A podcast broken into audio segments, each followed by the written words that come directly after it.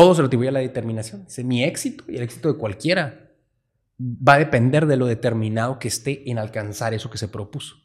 Porque nada, güey, no hay nivel de inteligencia ni nivel de talento que pueda suplir lo que tú puedes lograr cuando realmente estás determinado con algo. Entonces, el constantemente estar, estar enfocado en resolver cualquier problema que tú tengas enfrente para tratar de lograr tu visión va a hacer que cualquier cosa se haga posible. Y eso es lo que hizo que McDonald's fuera el imperio que es ahorita. La determinación de este vato con lograrlo.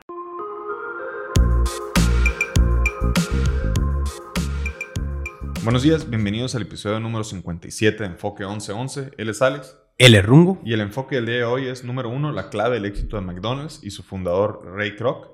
Y número dos, cómo se convirtió pues, McDonald's en este tan gigantesco imperio, ¿no?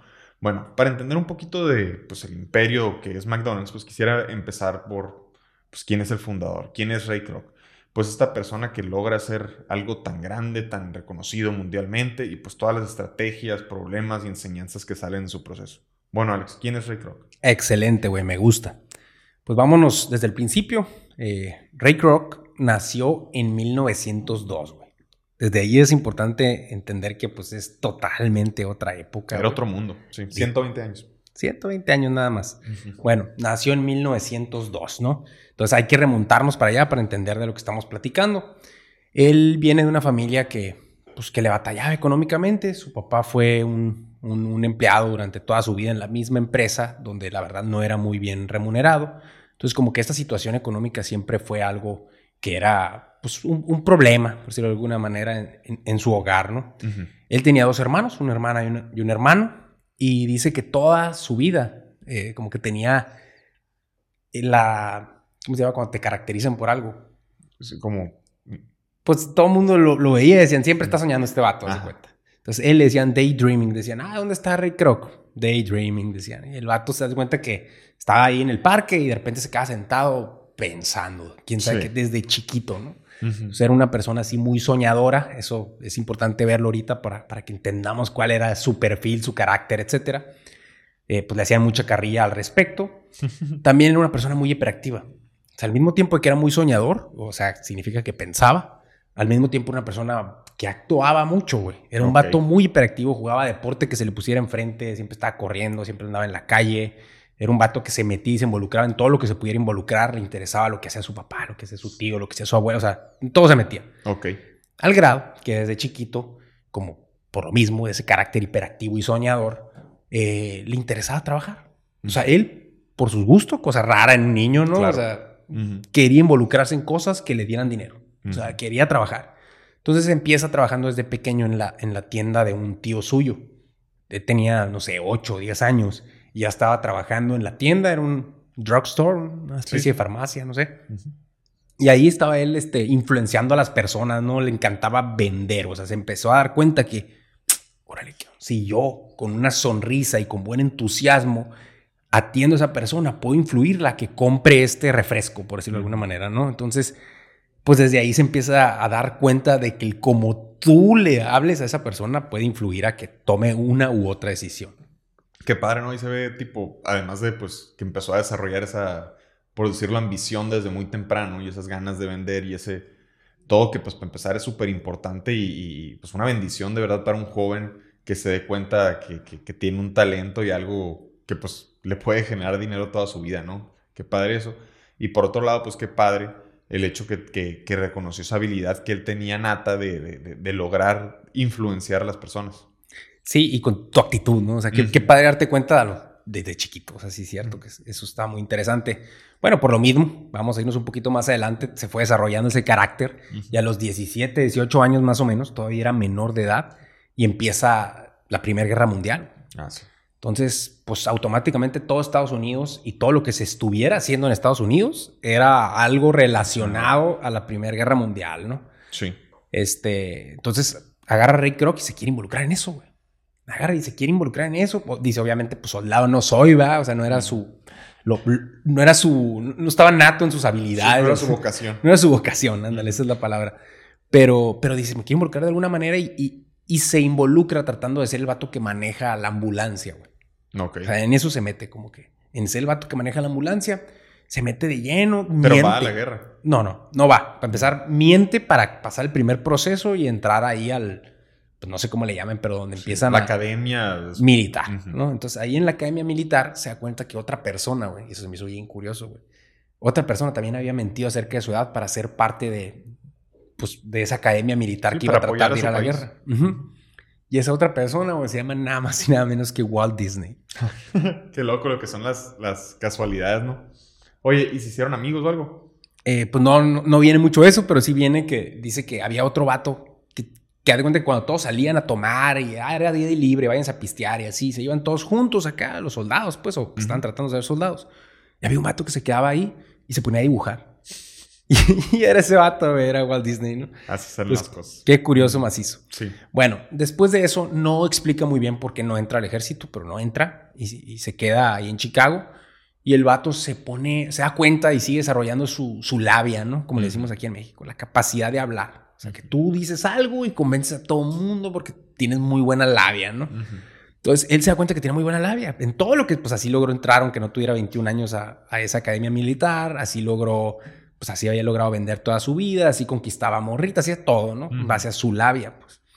Entonces, se da cuenta que, pues eso es, es un talento natural que desarrolló y que pues, tenía que monetizar. Entonces, era un, era un, un, trabajo muy conocido en esa época, era el ser un vendedor, ¿no? Un vendedor era alguien como que pues, se dedica a agarrar un producto y venderlo. Entonces, eh, este dato se empezó a, involucrar con diferente tipo de productos, con diferente tipo de empresas, y él era así como que un externo, pero un vendedor, que si yo vendía algo de tu producto, tú me dabas una comisión. Sí, un vendedor por comisión, pues no. Un vendedor por comisión, así es, tal cual. Entonces, eh, pues, agarra dos, tres, cuatro cosas diferentes y los vende y empieza a ganar su lanita por comisión, al grado que de repente le empieza a ir bastante bien y se independiza, ¿no? Ya no necesitaba a su papá, ya vivía por su lado, estaba bien morrito, tenía creo que 20, 21 años. Y en ese entonces, pues ya estaba bien enamorado de una morrita con la que se quería casar. Iba el vato y pues, le pide la mano a, su futura esposa, ahí a sus suegros y todo. Y los vatos le dicen, no, no te, no te puedes casar con mi hija porque no tienes un trabajo formal. Lo que era la sociedad antes, ¿no? O sea, Qué loco, ¿no, Sí, sí, pero, o sea, y de verdad lo tomó tan en cuenta que, pues, o sea, no, no. Ah, no, no puedo. Ah, ok. ¿Qué tengo que hacer para el sí? Exactamente. O sea, y ponerse a trabajar ya de la manera que él quisiera, pues ya algo muy, muy formal. Exacto. Entonces eso tuvo que hacer precisamente lo, que acabas de decir. Agarra y dice, no, pues, ok, ¿qué tengo que hacer? ¿Un trabajo formal? Bueno, voy a conseguirlo. Se va, consigue un trabajo formal en una empresa que se llamaba Lily Cup. Que es una empresa que se dedicaba a hacer algo bien revolucionario en esa época, que era vender vasos de papel. lo que es la revolución antes, ¿no? Pero imagínate todos los negocios que están ahorita, pues todos los fast food chains. Y, a la bestia. Pues. Sí, pues el cine o cualquier persona, cualquier, más no persona, sino empresa que te vende para que tú agarres el producto y te vayas, pues. Entonces, si tuviera que ser una botella de plástico o como, pues los restaurantes, pues sí te dan el vidrio, te dan algo así más, pero pues para ese entonces, pues el papel, pues ya, ya significa algo muy revolucionario. Qué loco, güey. O sea, la verdad, cuando yo leí esa parte me quedé bestia revolucionario. Pues, sientes como que lleva toda la vida. Y pues, oye, bueno, era 1900. Pues, 1920. 20 máximo. Bueno, el punto es que después de eso, eh, pues ya, se casa, ¿no? En ese trabajo formal. Ahora sí se casa con, pues, con su morrita. Bien jóvenes, de 21, 20, los dos. Y, y, pues el vato tenía mucha ambición y quería trabajar, y era bien movido, güey. Y aparte de su trabajo formal, él era pianista, güey. Era muy bueno para tocar el piano. Entonces, todas las mañanas y todo el turno normal lo hacía en la empresa como vendedor de, de Lily de vasos de papel.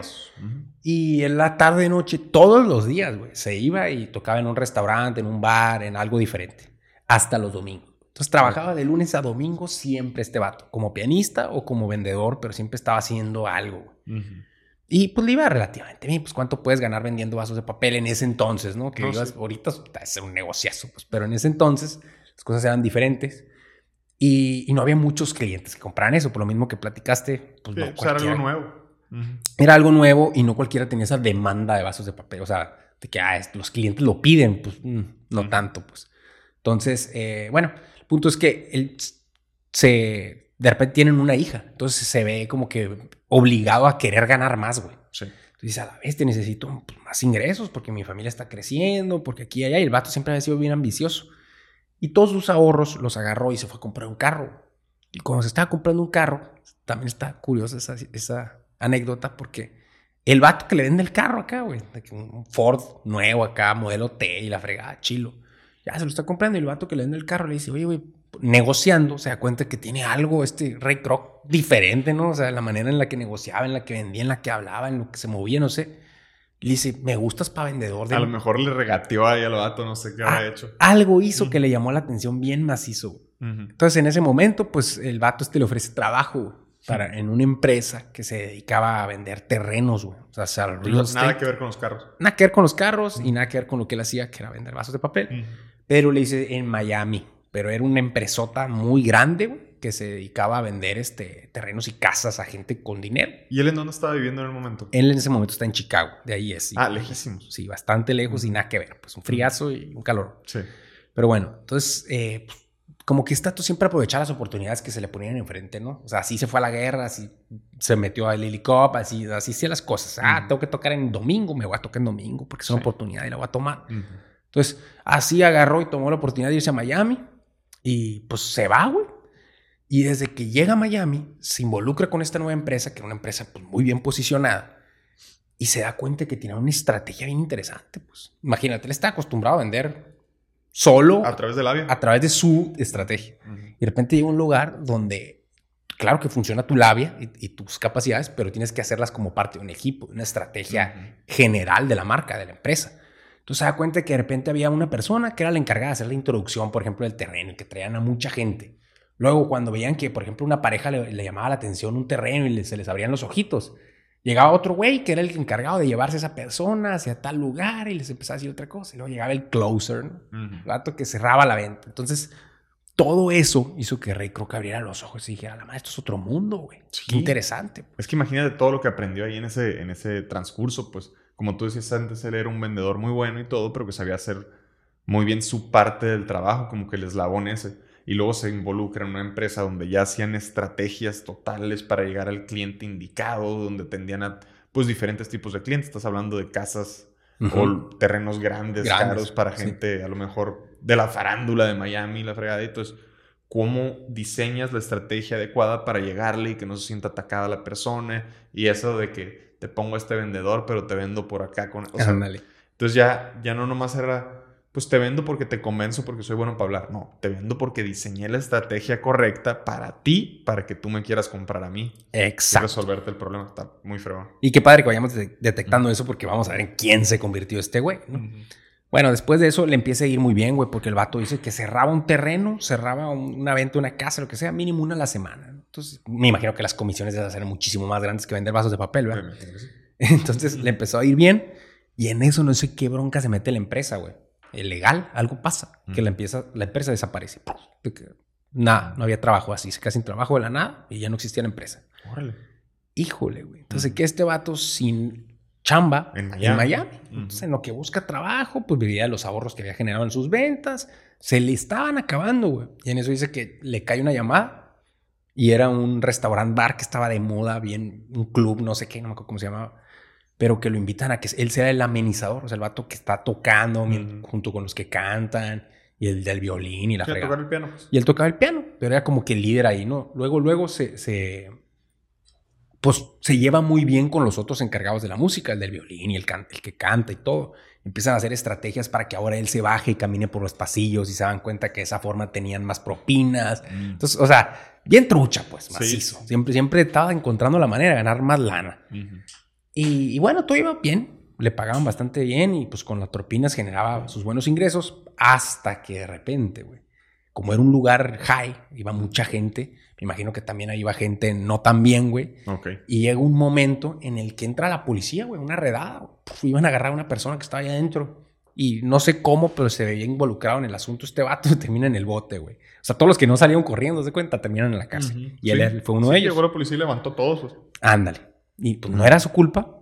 Terminó en la cárcel y, después de eso dijo, no, güey, espérame tantito. O sea, una cosa es querer hacer dinero y otra es terminar en el bote cuando tengo una hija y una esposa. Yo no quiero esto, pues.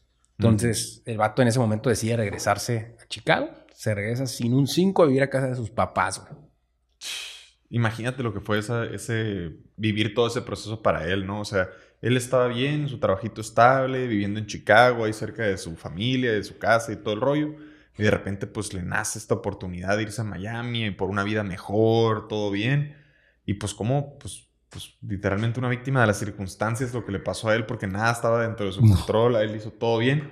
Y pues Ahora, después de estos años que, o tiempo que se fue a Miami, está donde está, donde, donde estaba antes de irse, pues. O sea. Sí, ¿ahora qué hago? Entonces, en ese momento, pues decide, hablando con su esposa, decide irse a la segura y dice, pues, ¿sabes qué, güey? Yo sé que me van a recibir en donde estaba antes, en Lily Copper, no en los vasos. Ah, o sea, de plano regresó a la, a la misma Regresó a la misma empresa, nomás que ahora sí le prometió a su esposa y a sí mismo decir, ¿sabes qué, güey? Voy a crecer aquí, ya no voy a hacer, o sea, todo lo que aprendió, como dijiste en Miami, dijo, ah, esto se puede hacer mucho más en grande, puede uno estructurarse, puede uno tener, hacer estrategias y crecer y hacer una carrera de esto. Pues ya no voy a ser el vendedorcito. Voy a agarrar y voy a cerrar clientes grandes, me voy a convertir en la mejor fuente de ingresos de la compañía para que ellos me hagan eh, socios de cuenta, ¿no? Entonces, esa fue su estrategia y se comprometió ahí. De hecho, estuvo 17 años chambeando ahí. Y durante ese tiempo, güey, cerró una de las ventas más grandes, bueno, la venta más grande hasta el momento de esa empresa, que fue con una farmacia, que estaba innovando y estaba poniendo una farmacia popular ya en ese entonces, que estaba poniendo eh, soda fountains. Ah, sí, las maquinitas, las maquinitas de Dispensadoras de refrescos. Pues. Pero ahí al, acceso al público, pues. Entonces eso no existía. Entonces en ese entonces, cuando ellos pusieron eso, agarra este dato y dice, no, hombre, güey es que ahí está, ahí está mi mercado. necesitan mi vaso. Exacto. Yo estoy vendiendo a los restaurancitos que tienen vasos de plástico o de vidrio. Estoy vendiendo. Nada que ver, ellos necesitan mis vasos. Sí, que agarre, que el cliente se lo lleve y que, quieras, que haga lo que quiera con él. Pues. Y resulta que cierra esa farmacia, que se llama Walgreens. esa farmacia en ese entonces estaba creciendo con todo. Entonces, cada vez que la farmacia abría una nueva posición, que estaban abriendo a lo loco, él no hacía el signo de pesos. Pues imagínate, ¿no? Sí. Entonces, en ese momento, pues sí, la empresa de Lily Cup lo, convierte a él como en el vendedor número uno, le empiezan a poner equipo bajo, bajo su mando. De hecho, ahora se encargaba de entrenar los vendedores. Sí. Subió muchísimo en la empresa, es el líder, ya al grado que le empecé también que dice, ¿sabes qué? Bueno, necesito mi propio contador para que maneje mis finanzas y la madre. Contrata una morra que es su contadora y que de hecho terminó siendo una de las ejecutivas más grandes con acciones en McDonald's, cabrón. Imagínate, sí. es la primera contadora este güey. eh, bueno, entonces, así, así ya su vida pintaba un poquito diferente. Sí, ahí podemos ir viendo cómo poco a poco, pero iba subiendo los escalones que se había propuesto y cumpliendo todas las metas que, que pues con las que regresó de, de, Miami aquí a Chicago, ¿no? Y sí, hasta que de repente, ¿cómo le pasa a este vato, no, güey? Pero ahora, güey, de repente llega el famoso martes negro, ¿no, güey? La gran depresión de 1930, ah, cabrón, cuando se hizo ese crash eh, de la bolsa o sea, de Wall Street, que fue uno de los días más feos en la historia, gente que se suicidó, o sea, es algo así muy famoso, como muy problemático económicamente, entonces no había muchos empleos, no había los sueldos, todo el mundo los bajaba, todo estaba de la fregada en ese momento. Entonces a él también le, afectó, güey, llega a su patrón, el dueño de la empresa, y le dice, oigan, a todos, ¿sabes qué les vamos a pagar? No me acuerdo, ¿verdad? Pero X porcentaje menos de su sueldo. ¿Por qué? Porque no se puede. Pues así está el rollo. Si va a haber bajas, todos vamos a bajar el tal porcentaje. Ajá. Y este vato agarra y dice, no, ni de pedo vas a pagar eso. Yo no acepto, o sea, ese trato, yo no lo quiero, renuncio.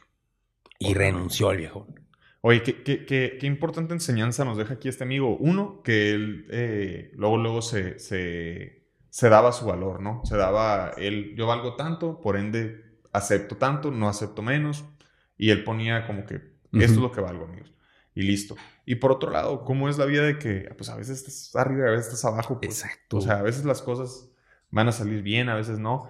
Y muchas veces el, pues, es simplemente hacer lo que nos toca, lo que nos queda, o sea, meterle todas las ganas y el resultado, pues ya, paz. O sea, va a pasar lo que va a pasar. Pero no por eso, pues como que desanimarnos en el camino, pues, o sea, a lo mejor es tiempo de meterle el doble de ganas o el triple de ganas, pero eventualmente, pues las cosas, al parecer ya sabemos, a McDonald's se va bien, ¿no? Termina funcionando.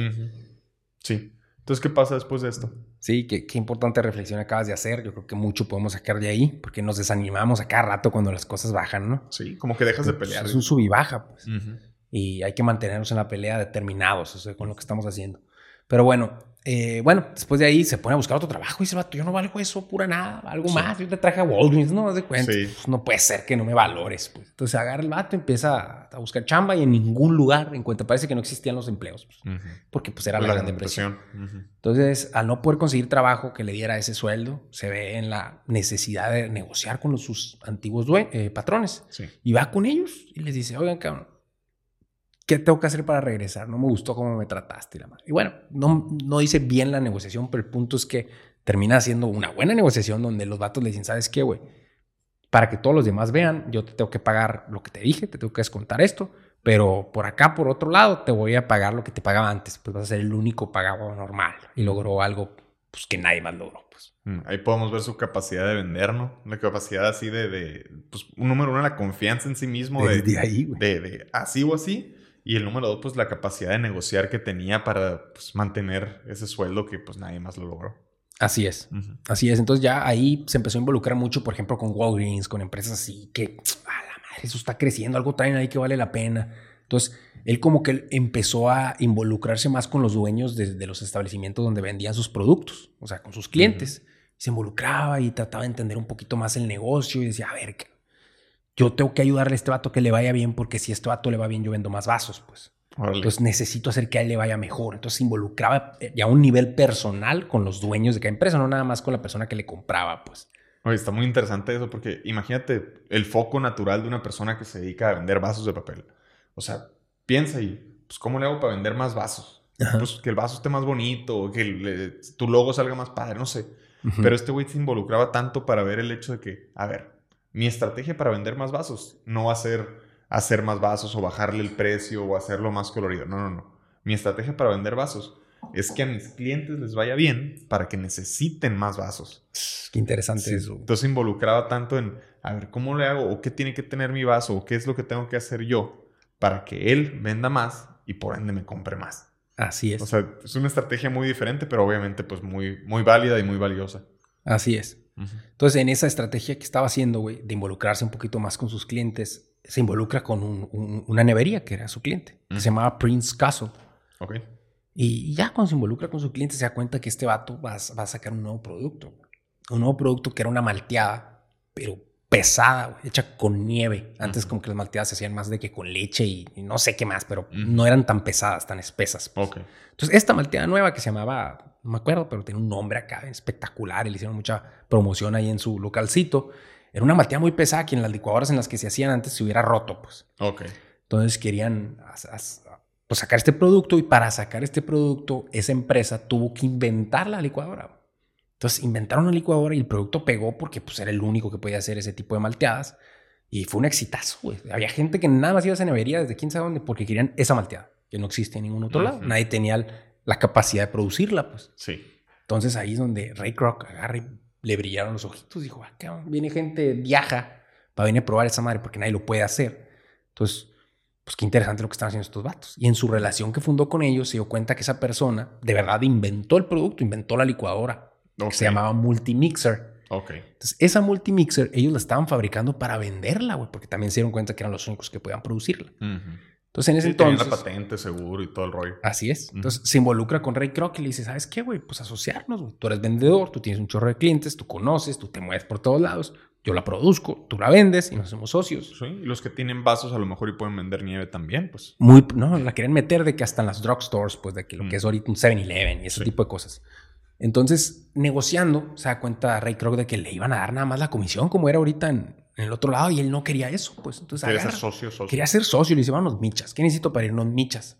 No, pues que a mí me costó tanto producirlas, métele lo mismo, hacemos más y ahora sí, vámonos 50-50. Ok. Fierro, dice el vato este. Vendió su casa, güey, y se endeudó bien macizo y renunció a lo de venta de vasos para meterse ahora a ser vendedor de... De la multimixer. De multimixer, ¿no? Órale, qué loco. O sea, pero esto también nos representa otra vez y otra vez la confianza que se tenía él, la confianza en sí mismo y la confianza pues que le tenía al producto y al proyecto este, pues de verdad era el, el vato más jalado para las oportunidades. o sea, la veía y no la dejaba pasar. No, no, no, esto, esto es. Y pues confiaba y se embarcabas pues sin miedo. Así es. Sí, es bueno, se metió entonces ahora sin trabajo y endeudado a vender multimixers que él estaba seguro que iba a pegar. ¿Por qué? Pues porque él sabía que todo el mundo quería hacer malteadas y aquí tenía la capacidad de hacer unas malteadas bien fregonas. Sí, sí. Entonces, bueno, dijo, esto va a pegar. Sin embargo, güey, no había pasado ni, no sé cuántos meses, bien poquito, y es la guerra de Pearl Harbor, güey. Ah, ok. Entonces, en ese momento, las fábricas, no sé qué rollo del material que estos vatos usaban, pero por ley, gubernamentalmente, le cerraron la fábrica a este vato y no podía hacer nada porque todo está enfocado a la guerra. Sí, sí, como que a lo mejor le hacían tal parte de la máquina, ah, pero ahora esa tal se va a usar para los sí, rifles. O a lo mejor, algo así, pues. Entonces, en ese momento, estos vatos no podían o hacer una sola multimixer durante, creo que dos años, o no sé cuánto duró. Pero en todo ese tiempo, pues la empresa estuvo batallando. Imagínate, deja tú la empresa. Este vato, Ese era su único trabajo. sí, sí, y su revenue. Fuente de ingresos. La de ahí se mantenía su familia. Y de repente se la cortaron de tajo, ¿no? Entonces estuvo sobreviviendo el poco ingreso que tenía. Y, bueno, pues fue muy complicado, Hasta que de repente sobrevivió, güey, así de que a duras penas, ¿no? De que vivía con lo menos que podía. Hasta que de repente se acaba la guerra, güey. Y justo cuando se acaba la guerra, otro altibajo más, güey. Pero justo cuando se acaba la guerra, aparece una franquicita llamada Dairy Queen, güey. Ah, ok. la cual le empieza a comprar cinco multimixers por, por establecimiento. Uf. Hombre, le empezó a ir, ahora sí le empezó a ir con todo, güey. En ese momento, creo que cierra ese año donde ya empieza a venderle a Dairy Queen y obviamente muchos más. Sí. Vendió como cinco mil, güey, eh, multimixers ese año y luego ocho mil el año que sigue. Entonces, ya empezó ahora a hacer hasta su propio equipo de trabajo de vendedores, su misma contadora que se la había llevado para allá, etcétera, enfocadas ahora en totalmente la empresa este de Multimixers. Pues. No, pues definitivamente le apostó y le atinó esta vez, ¿no? O sea, pero pues nunca sin batallar, o sea, ya le había metido, era un proyecto bueno, un producto buenísimo, ya sabía que lo iba a vender, ya sabía todo. Y pues las circunstancias otra vez, pues, sale una guerra que pues, ¿cómo, cómo lo vas a...? No lo puedes prevenir, pues imposible y pues te frenan todas las empresas o fábricas que te puedan hacer tu producto y de milagro alcanza a sobrevivir hasta llegar a la etapa de que se acaba la guerra y pues empezamos a producir otra vez y ya, otra vez sale un poco del hoyo, ¿no? Bueno, o bien. Fuerte, porque también tuvo la suerte de que sale una empresa llamada Dairy Queen, pues, o sea, también de verdad este vato, pues así como tuvo bajones, que oh, tuvo unas subidas muy interesantes. Pues.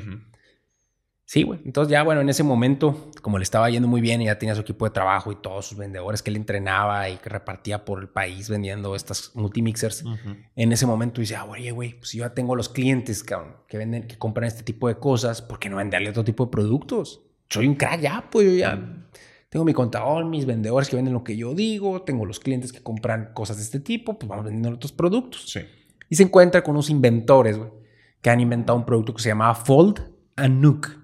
Foldanuk. Literal. Ok. Y pues este vato se estaba bien emocionado con eso, lo financia, güey. También otra vez con deuda y la fregada y con todo su dinero que tenía ahorrado, financia la, pues, la fábrica o la producción de un gran lote de estas cosas. Y, güey, fue el peor error que pudo haber hecho en ese entonces, güey. No vendió ni siquiera uno. Nada, güey. Es que, es que de plano así es la vida, pues. O sea, para empezar, pues, digo, a todos nos pasa que a lo mejor le apostamos a algo que, que pues, al final no paga.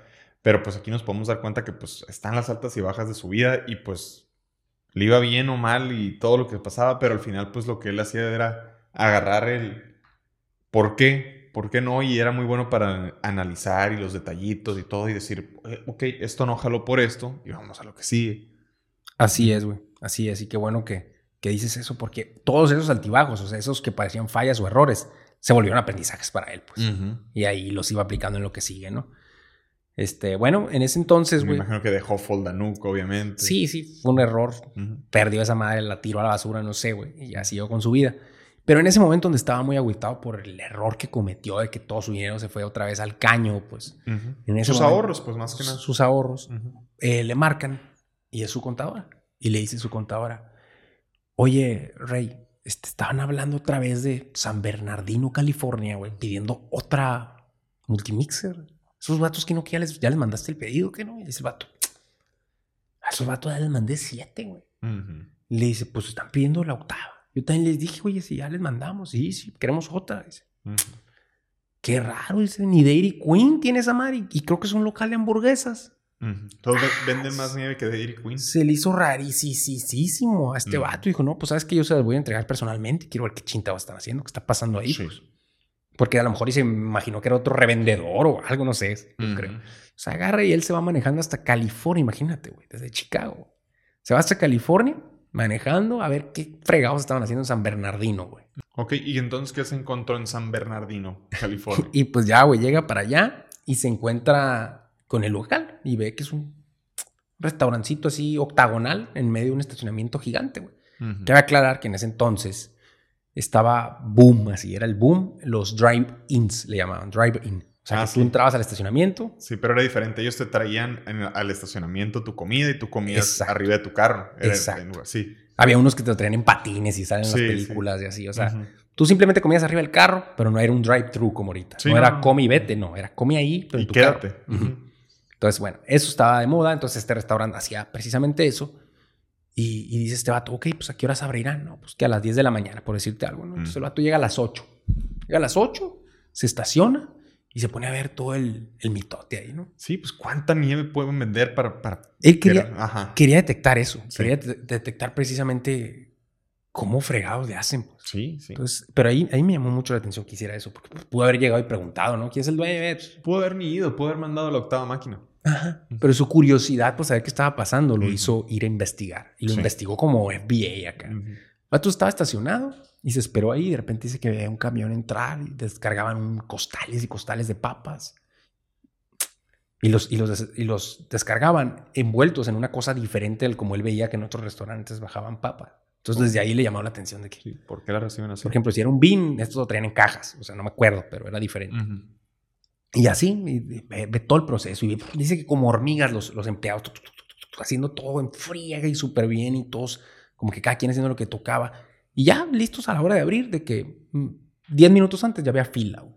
Ya había fila 10 minutos antes de que abrieran, güey. Entonces, que este vato no puede ser, güey. ¿Qué, hay aquí, cabrón? Sí, pues, ¿qué está pasando? Y cuando abren y empieza a ver a la gente comprar y Pero así de que en friega. Hace cuando un vato llega, paga, recibe y se va. Otro vato llega, paga, recibe y se va. Y tú, ah, cabrón, sé que este vato, ¿cómo, güey? ¿Cómo me pueden dar la hamburguesa tan rápido? No estamos ahorita, ¿no? Remontémonos en ese entonces. Pues eso era imposible, pues eso no funcionaba así. Sí, era, hacen el pedido, ah, ok, ¿cuántas quieres? No, pues tres. Y Déjame te las llevo. Se pues. metía al congelador y ya sacaba los tres pedacitos de carne, pues en lo que se hace. Así era, güey. Y una cocinita donde está el vato haciendo las tres de aquel güey, mientras el otro le toma el pedido al que sigue y ya después empieza a hacer las tres del otro. Así era. Sí. Entonces este dato se va y se baja y se empieza a asomar por las ventanas y ve una especie de línea de producción como si estuvieran haciendo los autos Ford acá, güey. Producción en serie, güey. Sí. Pero de hamburguesas. Ve que un vato agarraba en una especie de comal un chorro de panes, pero un chorro. Y ese vato nomás ponía los panes. Y ese vato pasaba los panes al otro lado y el otro vato nomás que estaba haciendo las carnes, le echaba la carne. Y otro vato que tenía los quesos, le echaba el queso y así. Pero como producción en serie de que no tardaba ni 30 segundos la hamburguesa ya estaba lista. Y estaban produciendo hamburguesas antes de tener el pedido de la hamburguesa. Se quedó este vato, no puede ser. Dice que traía la quijada de aquí así, güey. Se le cayó la boca, pues, del, de lo impresionado que estaba con lo que estaba viendo. Y en eso dice, ok, qué impresionante está. Pero se asoma a la fila, la gente que había comprado y los que estaban haciendo fila. Y ve una morra, dice que era una morra güera de esas así, que parecía comercial. una morra típica de California acá, que en chorcito güera y así, la morra tragándose una hamburguesota. y se estaba comiendo la hamburguesa. Y, y, y dice, no manches, güey, esto de verdad parece comercial. O sea, parece que lo inventaron, pues. No puede ser. Sí. Y va y le pregunta a la morra, oye, ¿qué tan seguido vienes? O sea, ¿qué, qué, pedo aquí? O sea, y le dice, este, no, pues, este, pues vengo cada vez que puedo. O sea, al Chile. O sea, cada vez que yo tengo tiempo libre, vengo para acá. Y ya, bueno, no, pues, qué loco. Y le pregunta a otro y le dice, no, yo vengo todos los días unos como albañiles que vio ahí, los albañiles iban diario. Y luego, no, y así, entonces se queda, a la madre, qué raro lo que está sucediendo en este lugar. Tengo que ir a averiguar qué sí, que cómo, ¿Cómo es que está pasando todo esto? Y ya, pues hace un pedido, come ahí, le encanta la hamburguesa, güey. En eso dice, no manches, se mete acá, toca la ventana y les dice a los vatos, oigan, soy el vato que les vende las multimixers. ¿Quién es el dueño? Y llegan ahí los hermanos McDonald's, que era Ray Kroc y Dick Kroc. Y, perdón, McDonald's. eh, Rey McDonald's. No, no. Mac McDonald's y Dick McDonald's, algo así. No me acuerdo bien los nombres de los dos vatos, Pero bueno, ahí están los dos hermanos. Y esos dos vatos atienden al, Rey Croc. y, y, ya él le dice, ah, Mr. Multimixer, ¿no, güey? Uh que nos vende todos los multimixers. Y, y le dice el vato, pues para platicar a gusto vamos a cenar en la tarde. Está impresionante lo que están haciendo aquí. Sí, me imagino que han de haber andado en friega y todo el rollo, pues. Exacto. Entonces, su primera impresión del, restaurante lo dejó demasiado impresionado que él ya traía muchas cosas que quería platicar con estos vatos, ¿no? Entonces fue a cenar con ellos y lo primero que les pregunto es, ¿cómo hicieron eso? Y ahí es donde estos vatos empiezan a contarle un poquito de su historia. Estos vatos ni siquiera eran gringos. Desde hecho, pues, desde el apellido no está raro. McDonald's. Los vatos venían de Inglaterra. Llegaron acá a trabajar literal en Hollywood, en un estudio de cine. Sí, en California. Pues. Pero eran los vatos que movían lo del stage. O sea, las cosas. Stage managers acá. Sí, sí, movían carritos y ponían las bocinas. no sé, pues, eran unos vatos ahí de intendencia casi, casi, pues. Entonces, estaban los vatos haciendo esas cosas hasta que pues, ahorraron tantito dinero, los dos hermanos, y en eso compran un cinito. Cuando estaban comprando el cinito, pues no les iba bien ni nada, pero dice que acá rato cenaban en, en un hotdoquero que estaba ahí. Sí. Y se inspiraron en ese hotdoquero en donde ellos siempre cenaban y dijeron, güey, ¿por qué no ponemos algo así? Tiene más clientes ese vato que nosotros, casi, casi. Entonces ya, así fue y pusieron su primer restaurante de hamburguesas. Y en ese primer restaurante de hamburguesas aprendieron un chorro, güey. Les iba muy bien. Muy bien. Y ahí fue algo muy impresionante de lo que detectó este Ray Kroc. O sea, a lo mejor diseñaron la, hamburguesa correcta, los sabores correctos para vender bien, algo así. Exacto. Y detectaron los problemas que tienen. O sea, de cuenta que pusieron eso y se dieron cuenta que, oye, güey, pues mames, estoy atendiendo a, por decirte algo, 10 clientes en toda la mañana, porque pues en lo que saco lo de uno, luego empiezo a hacer el otro, entonces ahí se dieron cuenta, ¿sabes qué, güey? Hay que reducir el menú, hay que dar menos opciones, hay que dar un menú simple, un menú simple para que no haya tantas opciones. Y en el, primer menú de McDonald's nomás había cheeseburger y burger, dos. Sí. Sí, nomás. Papas. con o sin queso? Ajá. Papas, refresco y malteada. Y punto. Entonces hicieron eso. Y lo dijeron, ok, si nomás vamos a vender eso, podemos producir mucho de eso. Sí. Entonces empezaron a hacer esa... Diseñaron la línea de producción de hamburguesas y la línea de producción de todo. Macizo, güey. Pero la diseñaron al punto que hasta modificaron estufas, modificaron cosas para que cupiera, que diera vueltas en la forma que necesitaban y punto para que, que la gente... estorbara, que todo. Exacto. Entonces, bueno, su línea de producción fue un hit y pues estaban basados en que tuviera un excelente sabor, o sea, calidad, sabor, precio y simplicidad, güey. O sea, y, sacarlo rapidez. Ajá, obviamente, pues el fast food. Literal estaban enfocados en eso y pues obviamente había sido un éxito, ¿no? Era una revolución lo que tenían ahí en San Bernardino. Entonces dice este vato que se fue a su casa, y no, bueno, al hotel, y no podía ni dormir, güey. Sí, dejaron la rata. la rata, que no puede ser lo que hicieron estos vatos. Increíble, pues.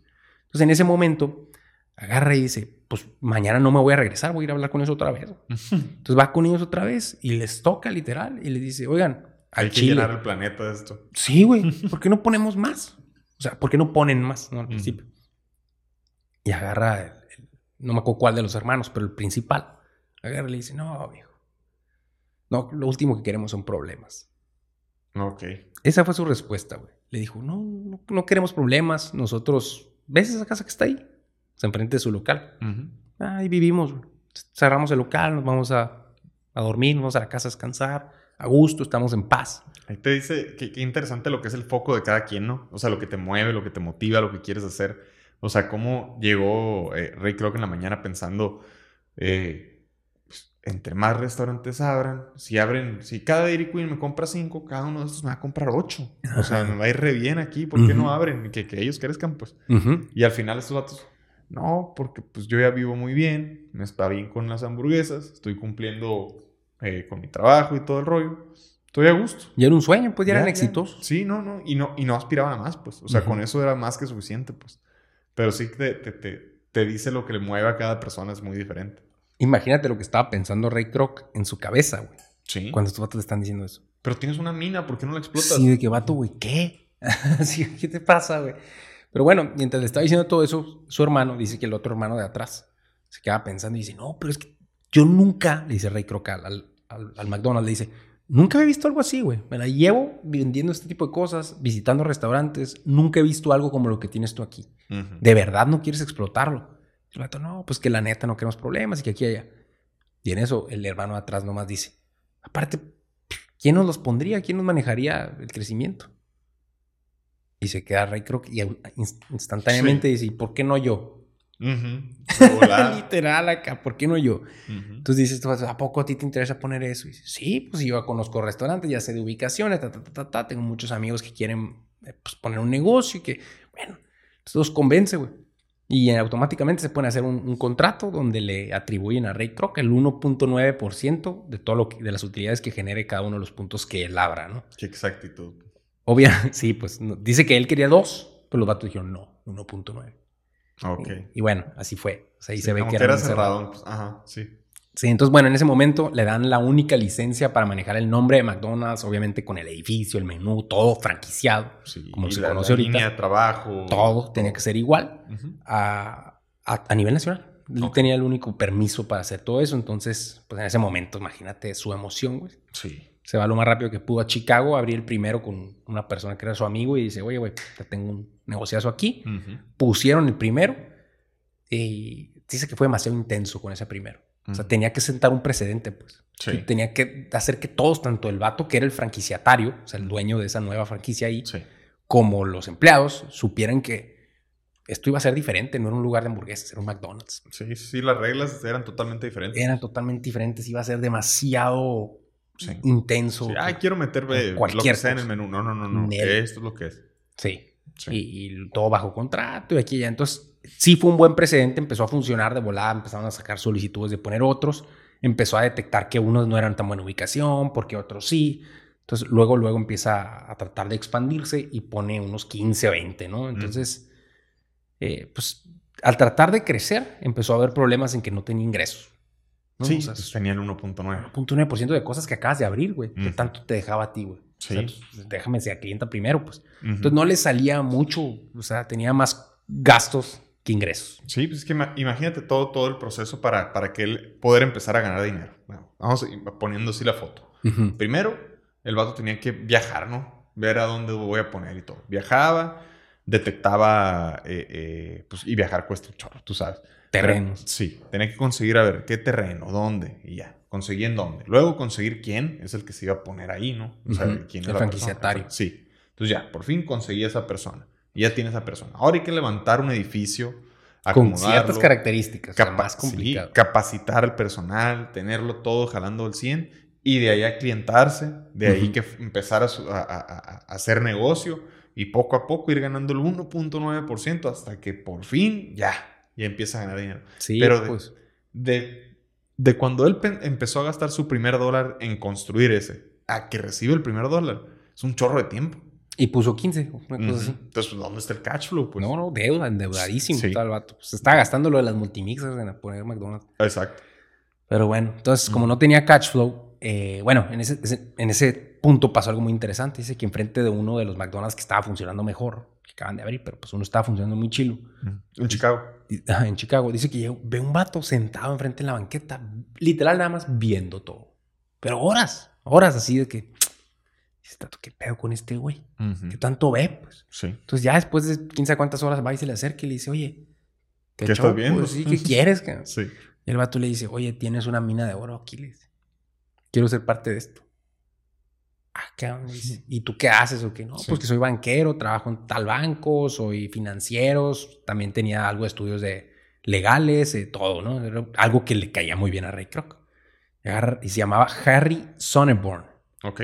Y agarra y le dice, oye Harry, pues yo no te puedo pagar, cabrón. O sea, sí me hace falta todo lo que estás diciendo, me hace falta, pero no tengo un 5, güey. Tengo problemas de cash flow y aquí y allá. Dice el vato, pues con mayor razón necesito ser parte de esto. Necesitas a alguien como yo. Y dice, sí, pero literal te puedo pagar 100 dólares la semana, güey. Y el vato este dice, pues me jalo. Ni modo, así, le, así le hacemos. Obviamente ganaba mucho más en el banco que trabajaba, pero renuncia y se va a trabajar a McDonald's. Güey. Y ese güey es el responsable de desarrollar la famosísima estrategia de McDonald's en base al real estate. Ah, sí.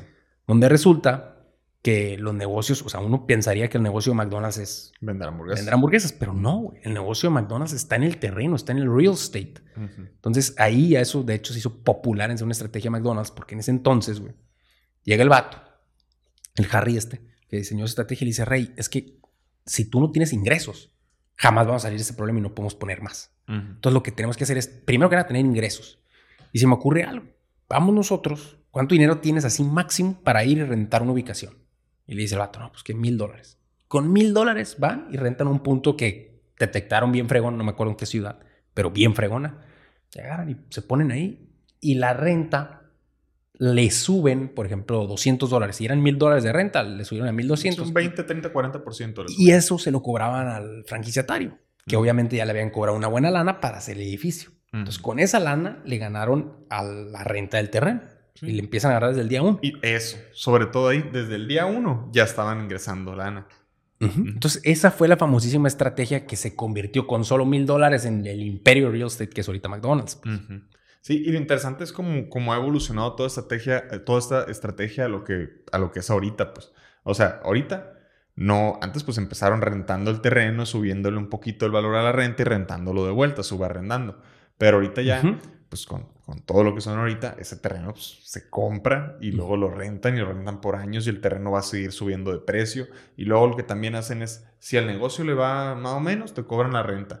Pero si le está yendo muy bien, te cobran la renta y la comisión. Y si les va demasiado bien, te rentan solo la comisión. O sea, tienen sus estrategias en las que te cobran y en las que ellos nunca van a salir perdiendo, pues porque claro. si el restaurante no le está yendo bien, yo cobro renta y estoy a todo dar. Entonces está muy interesante. Y aparte. Eso, les permitió crecer, pues. Eso les permitió crecer porque les me trajo dinero y les traía dinero, les sigue trayendo dinero todos los meses, todos los días. Ellos no, no pierden porque están amarrados con una renta, pues.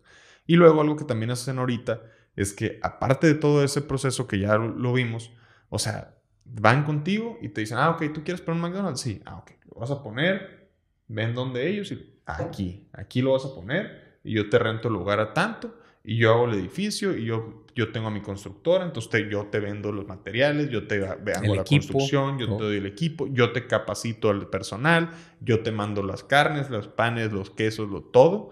Entonces, en fin de cuentas, pues yo tengo, como McDonald's, yo tengo todo el control de todo. Tú te, quédate con la venta de las hamburguesas, pues quédate con esa parte, o sea, eso... Sí. Tal cual, güey. De hecho, se quedan con el, creo que nomás el 12% de lo que ganan de utilidad de la venta de las hamburguesas. Sí, pues es, la parte menos importante de todo el engrane que es McDonald's, pues. Pero por eso dicen que es un imperio de real estate. Imagínate cuántos McDonald's habrá en el mundo, güey. La franquicia creo que más popular de Creo que hay, hay, hay, más de 38 mil. A bestia, pues. Sí, pues. O sea, todo eso tiene real estate. Los bancos y cobran en rentas y no. Y le subieron el valor de los terrenos, la plusvalía. No, no, no. Increíble, pues sí, es un imperio de real estate. Entonces, bueno. Entonces, ahí, como sabemos, todo, todo, todo crecimiento, porque en ese entonces, cuando, cuando empiezan a hacer eso, les permite crecer, ¿no? Dijimos, y empiezan a ver de que muchísimos, abren muchos, este, ya McDonald's cada año, y empiezan a llegar problemas también. O sea, problemas, pues, grandecitos, güey.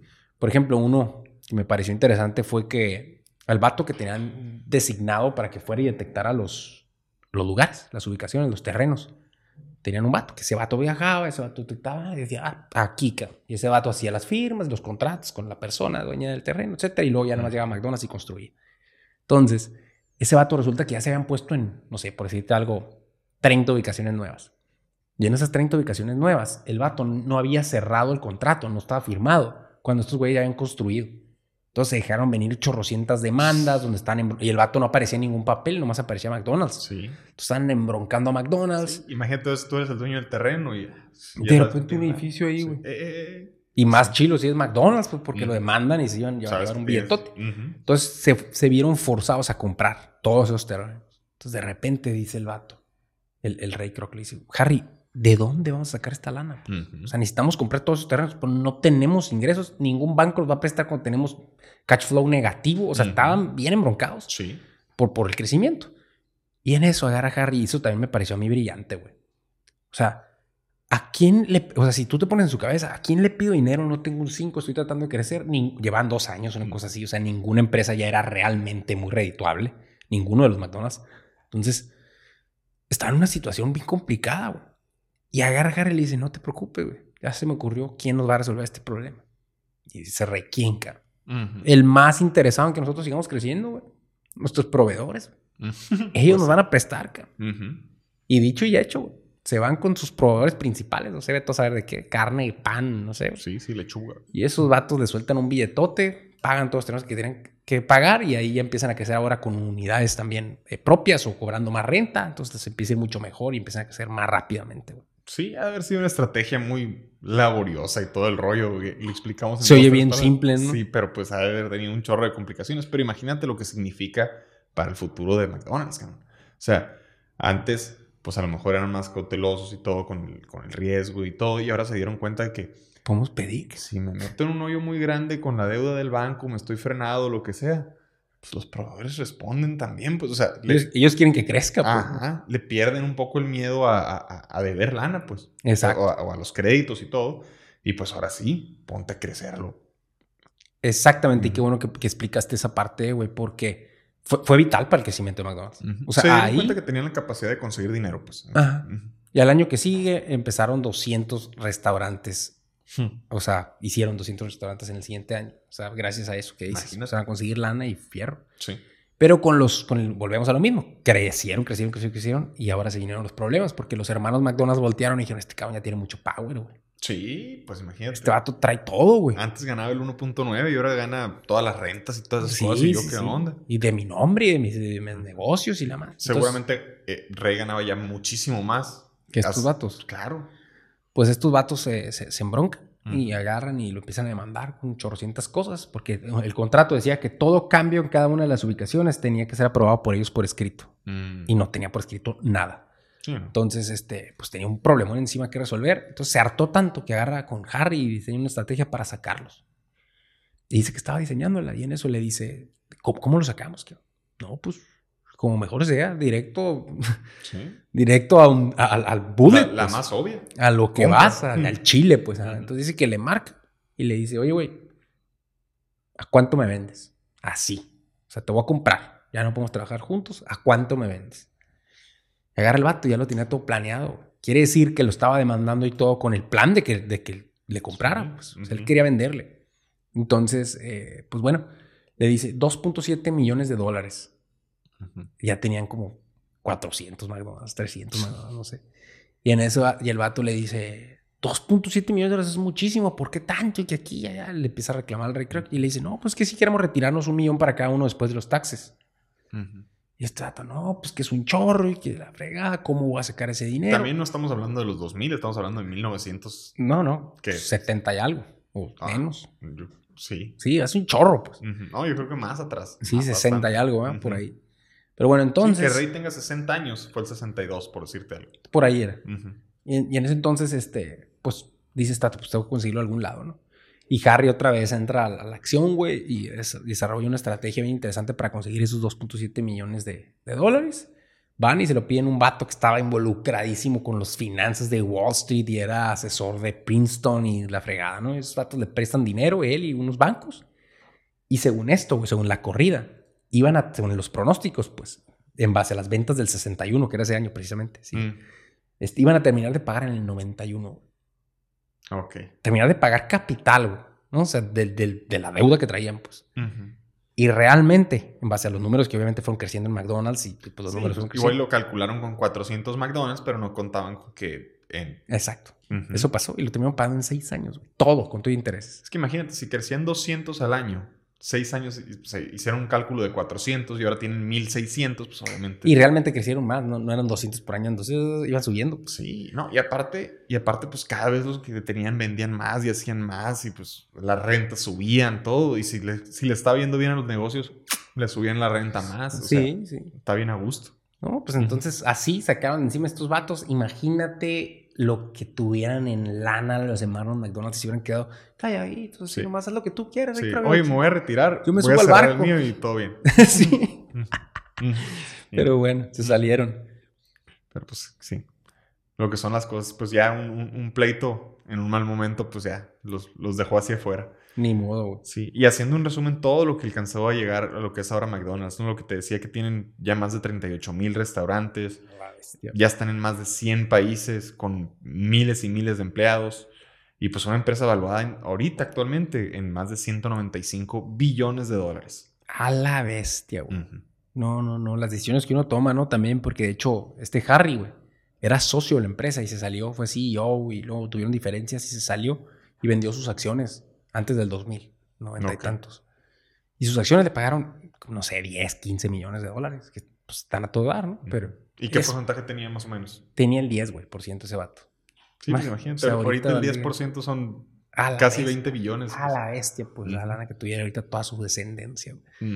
Pero bueno, así pasan las cosas. Bueno, entonces, como, como resumen, ya para cerrar, este, aquí Ray Kroc le atribuye todo su éxito, él dice que se lo atribuye, por eso se llama así el libro, Grind, Grinded It Out. O sea, como, bestia, ¿cómo lo traduces en español, güey?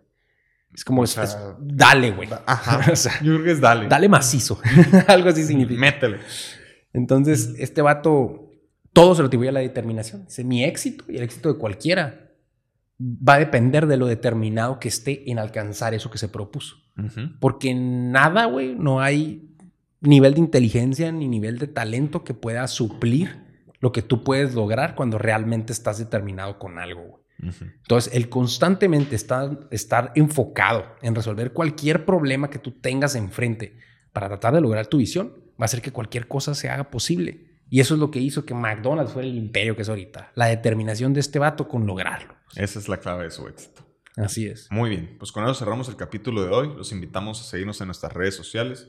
Comenten su, frase favorita del capítulo. Suscríbanse al canal de YouTube. Con eso nos ayudan muchísimo. Y los invitamos a ver más capítulos de Enfoque 1111. Muchas gracias. Nos vemos.